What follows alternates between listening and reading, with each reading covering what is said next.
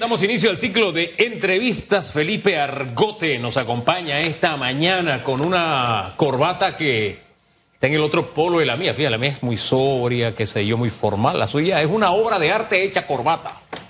Es Sí, así, ¿no? Gracias, por supuesto. Es una pintura de Monet. La pintura de Monet. no Sí, la, cualquiera. la- la productora dijo, está padrísimo. Sí, sí, ellas estaban impactadas allá adentro con tanto color. Con esa corbata ahora sí va a tener fanáticas, incluyendo a Mayrubis Palma, la Ya. número uno. 7.30 Pídale la firma. 7.38 minutos, invítele un café. Mire, 7.38 minutos de la mañana y este tema de los ingresos corrientes al cierre del 2022 que aumentaron en comparación al 2021, a mí me gustaría, profesor Argote, eh, eh, que explicáramos, explicáramos de manera sencilla a la audiencia esto qué significa, porque son temas muy técnicos que quizás usted, eh, eh, los opinion makers de Panamá que dominan estos temas entienden, pero el ciudadano común, el que va en el taxi, en el metrobús y, y eso de qué es y a mí eso de cómo me impacta. Entonces, hagamos un poquito de docencia antes de, evaluar si es positivo o si es negativo. ¿De qué se trata específicamente esos ingresos, esos ingresos corrientes? Eh, bueno, eh, es importante que se aumenten los ingresos corrientes porque eso es una forma de evaluar cómo anda más o menos la economía. Porque la gente sí paga más impuestos porque pues tiene eh, utilidades, etcétera. Sin embargo, mira, estamos eh, actualmente en el 2023. Eh, si bien es cierto, en el 2022 puede ser que se recuperó los niveles que había en el 2019. Recuerda que la gran mayoría de los países eso lo lograron en el 2021. O sea, la caída de la economía panameña fue tan grande, 17.9 a niveles, digamos, de Producto Interno Bruto, eh, hace que la recuperación haya tomado más tiempo que en la mayor parte de los países que cayeron 6, 7%, mucho menos de la mitad de Panamá. Ahora, gran parte también de esos ingresos eh, eh, corrientes eh, no necesariamente son impuestos directos, sino que son tasas, por ejemplo, las tasas de, digamos, del, del aeropuerto, que evidentemente hay un- una gran recuperación en muchos países, lo cual hace que gran parte de esa eh, gente que va a otros países pasen por Panamá. El turismo se está recuperando también, producto de que a los otros países le va muy bien. Eh, y Panamá, pues sí, se está recuperando. El asunto que, de nuevo, la mala distribución de la riqueza Sí. hace que la percepción no se note, porque mientras te quitan los impuestos a empresas multimillonarias en la misma semana, en esa misma semana le aumentan los impuestos a la pequeña empresa. Ahí está el detalle, como decía, disculpe Susan, el filósofo Cantinflas. ¿Por qué?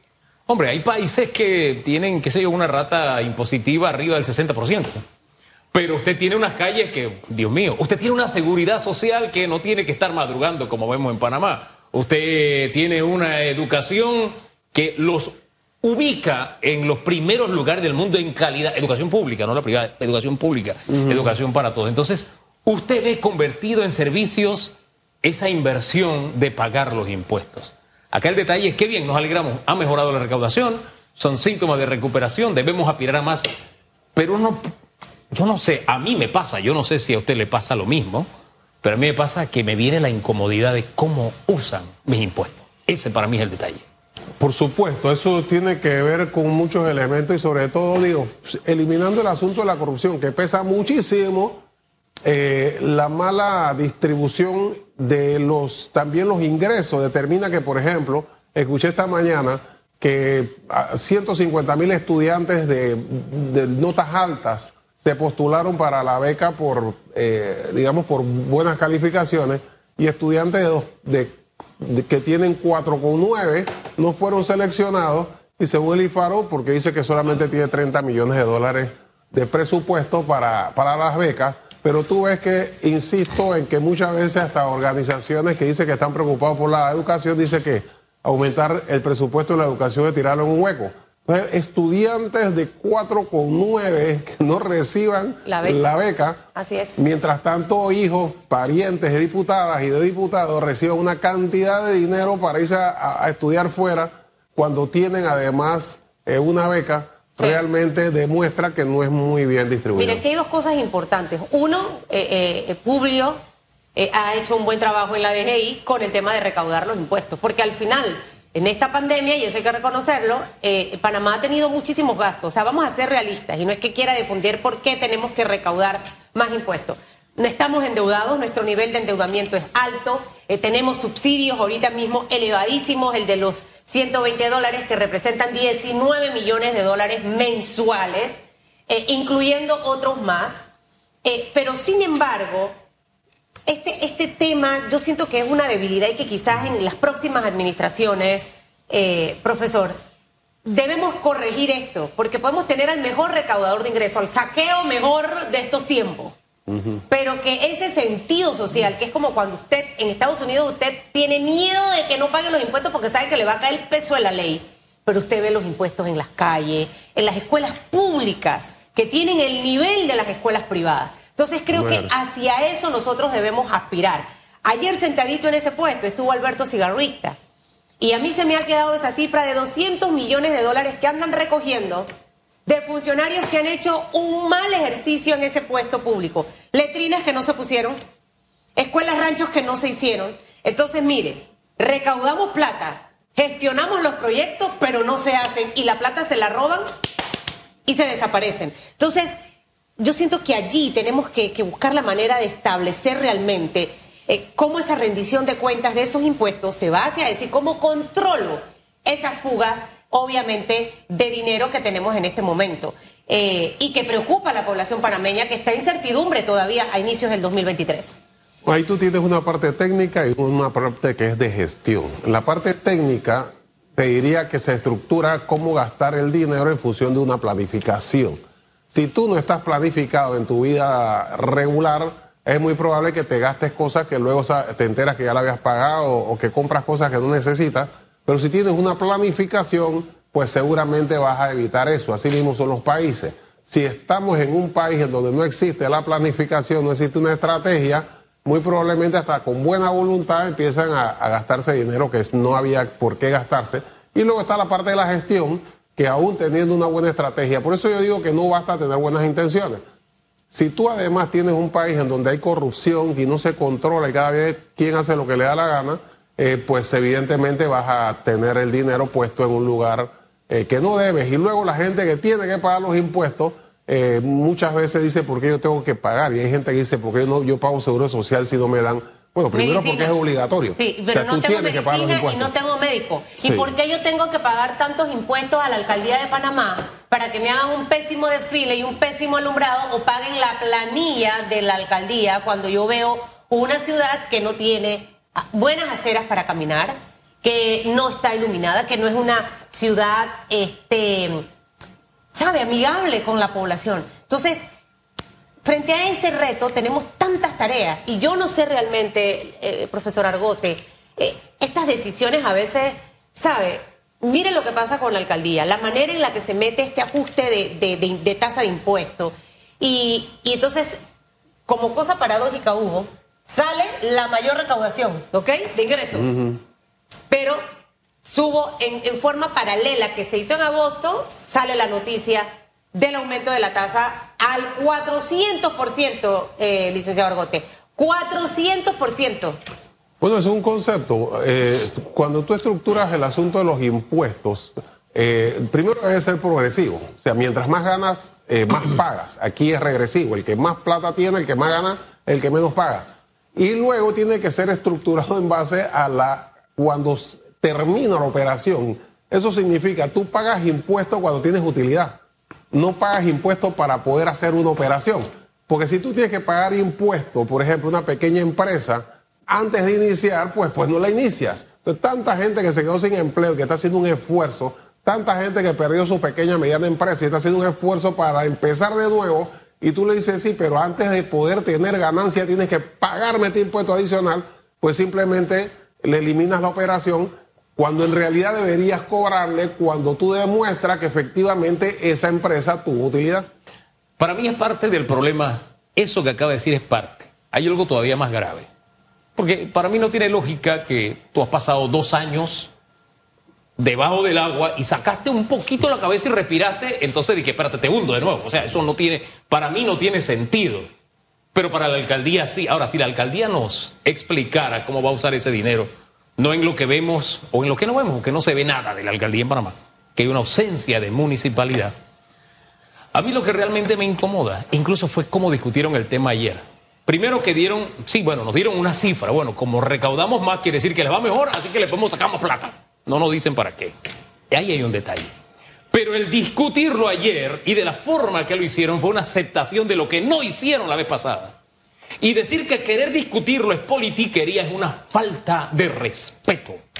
Porque si hay un órgano del Estado municipal que debe ser transparente, es el Consejo Municipal. Ese es nuestro órgano legislativo municipal. ¿cómo es que usted mete? Eso no fue un camarón, eso fue una langosta.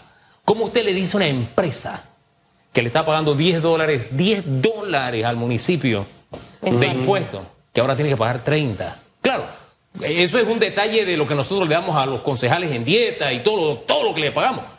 Pero para esa pequeña, para esa microempresa es toda la plata del mundo. Así es. Ese que estaba entonces, le insisto, con la cabeza debajo del agua y que hizo de todo, respiró y salió, cogió una bocanada de aire, entonces usted le pone el pie y lo hunde de nuevo. Eso a mí me duele, que no se haya discutido y que no se tome en cuenta el esfuerzo que está haciendo el panameño por salir de donde está. Lo que pasa es que una persona que tiene un ingreso de 7 mil dólares y tiene eh, licencia con sueldo y tiene una serie de prerrogativas, dice, pero que son 30 dólares, 30 dólares no es nada, eso se lo doy yo a mi chofer cuando me hace un favor personal con la, el carro del Estado. Entonces, eh, para ellos no entienden cómo un empresario, un pequeño empresario, esa es toda la plata del mundo, efectivamente, y es la posibilidad de pensar si continúa o no con el proyecto de, desarrollar su pequeña empresa. Eso entonces tiene que ver con toda una estructura, una concepción y una estrategia de país que debe establecer los parámetros para evitar que eso sea posible. O sea, evitar que puedan hacer cosas como esa eh, y que vengan a destruir cualquier cantidad de empresas con una medida que simplemente dice, ¿cómo recogemos plata? Bueno, métele 30 dólares.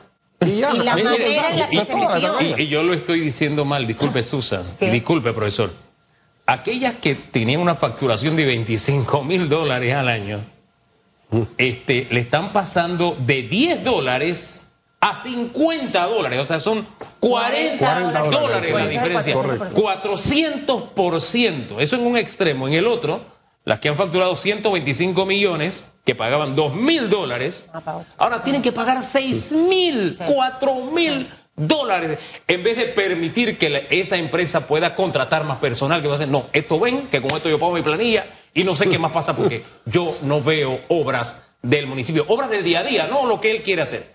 Las obras del día a día que tiene que hacer un municipio, yo no las veo. Pero 400% un, un ajuste de esa manera, o sea, me, parece una cosa totalmente salida del contexto. Y segundo, la forma en la que se hizo.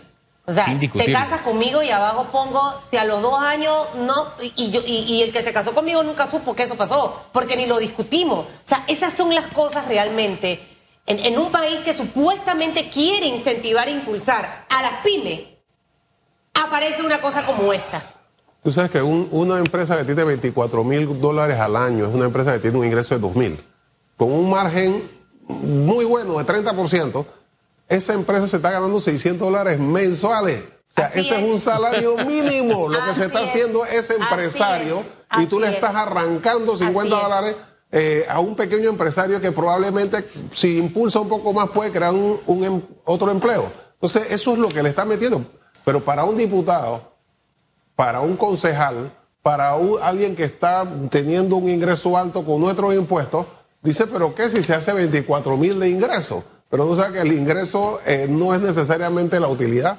En cambio, él tiene un ingreso de 7 mil dólares que no tiene que restarle nada. Ese es su poder adquisitivo inmediato. Entonces, esa es una persona que no es un empresario que anda en, una, eh, en un Mercedes, ni anda, tal vez ni en carro, anda a pie. Usted lo que acaba de decir es muy cierto. Y, muchas veces cuando aquí en algún momento se quiso demonizar el tema de los empresarios y decir que eh, eh, los de sangre azul, los del poder económico. Al final lo que usted acaba de decir es real. Tú puedes tener una empresa que quizás mensualmente, vamos a poner unos 10 mil dólares que tenga de, de ventas, pero ¿cuál es el ingreso de esos 10 mil dólares para esa empresa? Y que encima de eso de todo lo que tiene que pagar, porque aquí hay que pagar bastantes cosas cuando tú tienes una empresa, ahora te desayunen con algo para lo que no te preparaste. Si han cerrado pymes, ¿qué va a ocurrir? Yo no sé, eh, eh, estuve con la presidenta de la Cámara de Comercio el lunes, Metcom va a estar en todos sus eventos feriales, y me encanta que Expocomer por primera vez va a tener un foro dirigido a los, a los, a los pymes. y, y este organismo ha insistido en reiteradas ocasiones que el gobierno debe poner atención a este sector porque es el sector en realidad que, puede ayudar a impulsar la economía. ¿Usted siente que las políticas que en este momento estamos poniendo en práctica, tanto las del gobierno y el gobierno local, en este caso el alcalde José Luis Fábrica, que es del PRD, y que pensaría yo que debería ir en la línea que tiene el presidente de la República, toma decisiones, por ejemplo, como esta? ¿Qué, es lo que va a, a traer? ¿Qué puede desencadenar una pésima decisión como esta que se tomó el año pasado en agosto y no nos enteramos? Bueno, como digo siempre, la mala distribución de la riqueza es, lo, es el elemento, digamos, más negativo que tiene nuestra economía. Pero muchas veces pensamos que esa mala distribución solamente es que hay un nivel de pobreza demasiado alto. El ingreso per cápita de Panamá es parecido al de Uruguay, pero en Uruguay la pobreza extrema es casi cero y en Panamá es 10%. Pero no solamente ese problema ese, o sea, el problema de, los empresarios pequeños y, grandes empresarios. Cuando en una misma semana se, en la Asamblea de Diputados por insistencia vota una ley que le regala dos mil millones de dólares a hoteleros en contra de la Cámara de Comercio, en contra de la Asociación de Hoteleros, en contra de todo, el único que está a favor o que dijo que estaba a favor era la dirigencia de CONEP.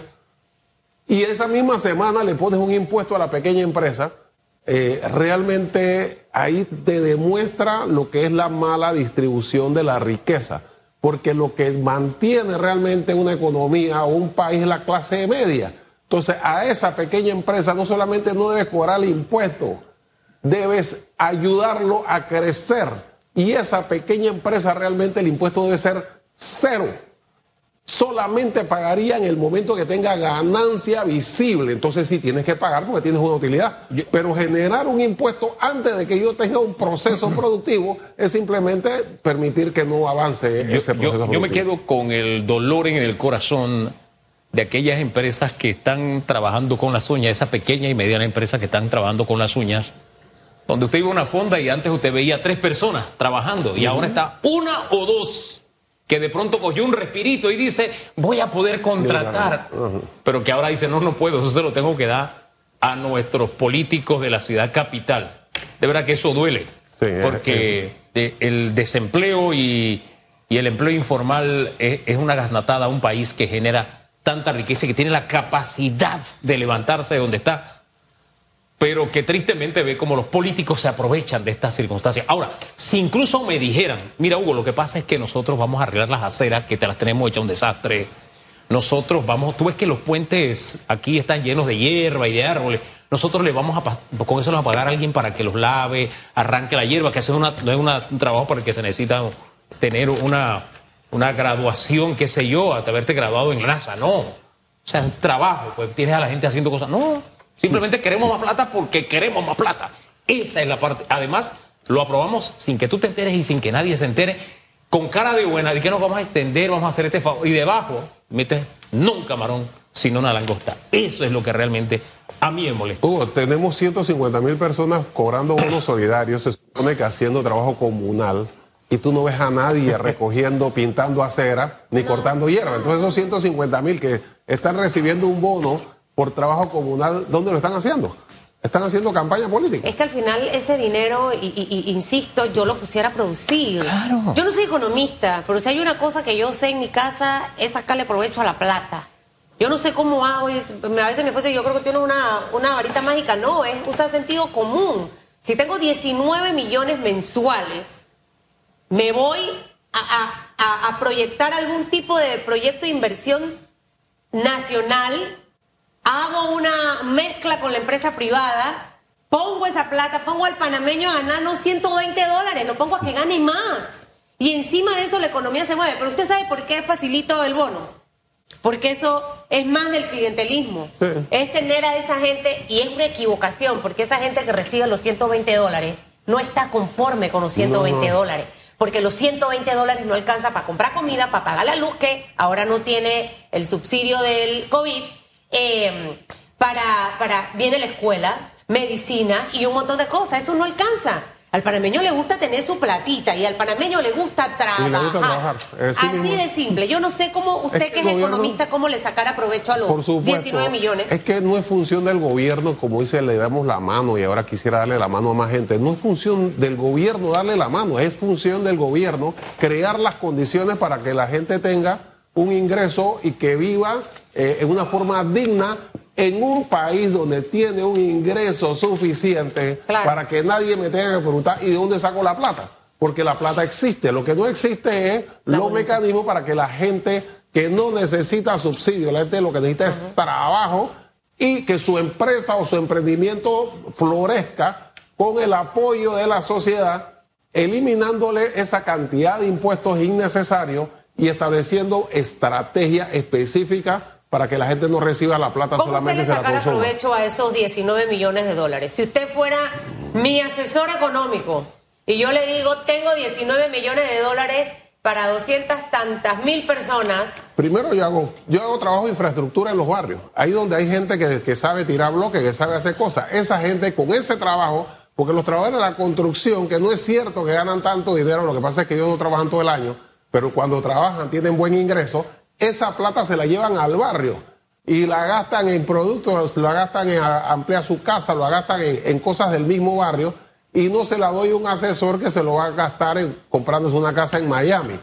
Y luego con esa plata favorezco las pequeñas empresas que puedan producir para sí mismos y para otros y crear algunos empleos. O sea, el crecimiento, esa gente que crea demanda suficiente, se va a ir al mall a comprarse un suéter y una zapatilla. Y entonces el dueño del- del- de la tienda va a contratar más empleados porque ya esa tiene mayor capacidad de, de, de compra a la gente. O sea, tienes que crear demanda poniéndole plata a la gente en el bolsillo, pero no regalándoselo, sino dando las condiciones para que genere suficiente ingreso para Totalmente llevar una vida digna. totalmente. Ayer la Contraloría anunció el cambio de referencia para las cuentas nacionales. Eh, se hacía a partir de los de las cifras del año 2007, ahora se tomará como referencia el 2018. Esto a la postre, nos, según las proyecciones, nos ubicará con un PIB muchísimo más alto del que tenemos, ¿no? Este, pero al final, para orientar respecto a esta decisión, vamos en la dirección correcta eh, y qué eh, consecuencias puede traer este, este paso. Mira, yo sí tengo que reconocer que la, la Contraloría tiene eh, personas técnicas de muy alto nivel, o sea, tiene muy buenos profesionales en la Contraloría. Lástima que a la cabeza siempre te ponen a alguien que está ahí no por capacidad, sino por política, porque si yo con todo el, eh, digamos, todo el aprecio que lo tengo a los abogados, a los abogados no le tiran, no le enseñan mucho de números. A mí también, si me ponen en las la Corte Suprema de Justicia seguramente diría cualquier cantidad de barbaridades porque yo abogado no soy. Entonces tú tienes que tener ahí o un administrador de empresa o alguien que sepa eh, de cifras, que esté eh, eh, en esa especialidad. Sin embargo, estos son ajustes que se normalizan en función de convenios internacionales, justo para poder igualar la, la misma forma de cálculo y podamos compararnos con Costa Rica, con Colombia. Algunas cosas pueden decir, bueno, eso no tiene sentido que tú me digas que alguien que está vendiendo eh, ah, frutas en el semáforo no sea considerado desempleado, aunque tenga un título universitario. bueno, pero si esa es la forma en que se mide en todo el mundo, yo no puedo cambiarlo Claro. porque después Sí. no puedo eh, compararme Pero- con otros países. Pero mire, estamos hablando en este momento también de la caja de seguro social, es un tema de lo que está. ¿Y qué hemos analizado en esta mesa en reiteradas ocasiones? Que nos hemos quedado sin aporte a esta institución. ¿Y por qué nos hemos quedado sin aporte a la institución? Porque tristemente ese que sigue recibiendo el bono ya no está trabajando y obviamente no puede eh, reportar ingresos a la caja del seguro social. Entonces al final todas las acciones, de una manera u otra, van en paralelo y tienen que trabajar en sinergia, eh, profesor Argote. Para, o sea, es, es que es como que hablo, sí, estamos trabajando, eh, ya está el diálogo, pero la mesa no, ha- no empieza, pero entonces, aparte de eso, dale, Fábrega, aumenta los impuestos 400%, Da- vamos a mantener el bono de los 19 millones de dólares todos los meses. Yo sigo golpeando la caja de seguro social, así de simple. Entonces, hablamos mucho, pero nuestra ejecución tiene un mensaje totalmente contradictorio. Bueno, porque se habla, pero no se hay una estrategia escrita de cómo vamos a llevar el país. Mira, no solamente se, aquí se fomenta la informalidad, cuando tú tienes a miles de muchachos en las motos matándose, acá rato salen en la televisión, porque ellos ganan a destajo. O sea, ellos no pagan seguro social, ellos no tienen vacaciones, ellos pagan décimo tercer mes, no se van a jubilar nunca. Eh, cuando realmente esa empresa debería pagarle la... Mira, aquí hubo una huelga de futbolistas eh, pidiendo que le pagaran seguro social y la perdieron. O sea, realmente cualquier día va a haber una huelga pidiendo ocho horas de trabajo, cosas que se superaron hace 200 años. Entonces, si nosotros tenemos de parte del Estado una política de creer que tú vas a mantener los empleos sobre la base de confórmate con no pagar seguro social, porque si no, no vas a tener nada, entonces estamos en una forma equivocada sobre todo en un país que no necesita eso porque tiene plata suficiente. Entonces la estrategia debe ser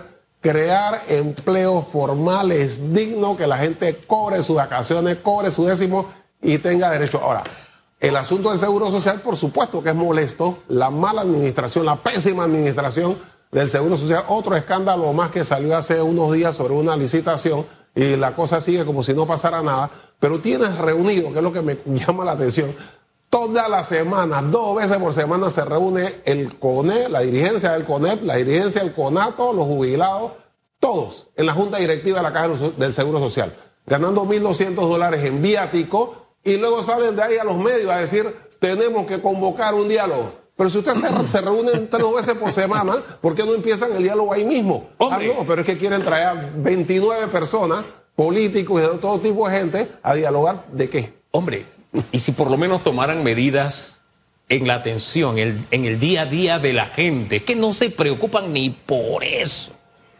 Entonces, cuando la Junta Directiva me dice, no, es que nosotros no podemos, siempre le pongo el ejemplo. Eh, si a mí me contratan para leer noticias aquí, y cuando voy a leerlas me dicen, no, tú no tienes micrófono, no puedes hablar, entonces ¿para qué me contrataste? Ah, entonces, ¿qué hago yo allí si no puedo hacer nada? Mientras tanto, el panameño sufriendo, más allá del tema IBM, el dolor del día a día, cómo la gente tiene que pasar lo que pasa con la atención en el Seguro Social. Gracias, señor Alzote. Que le vaya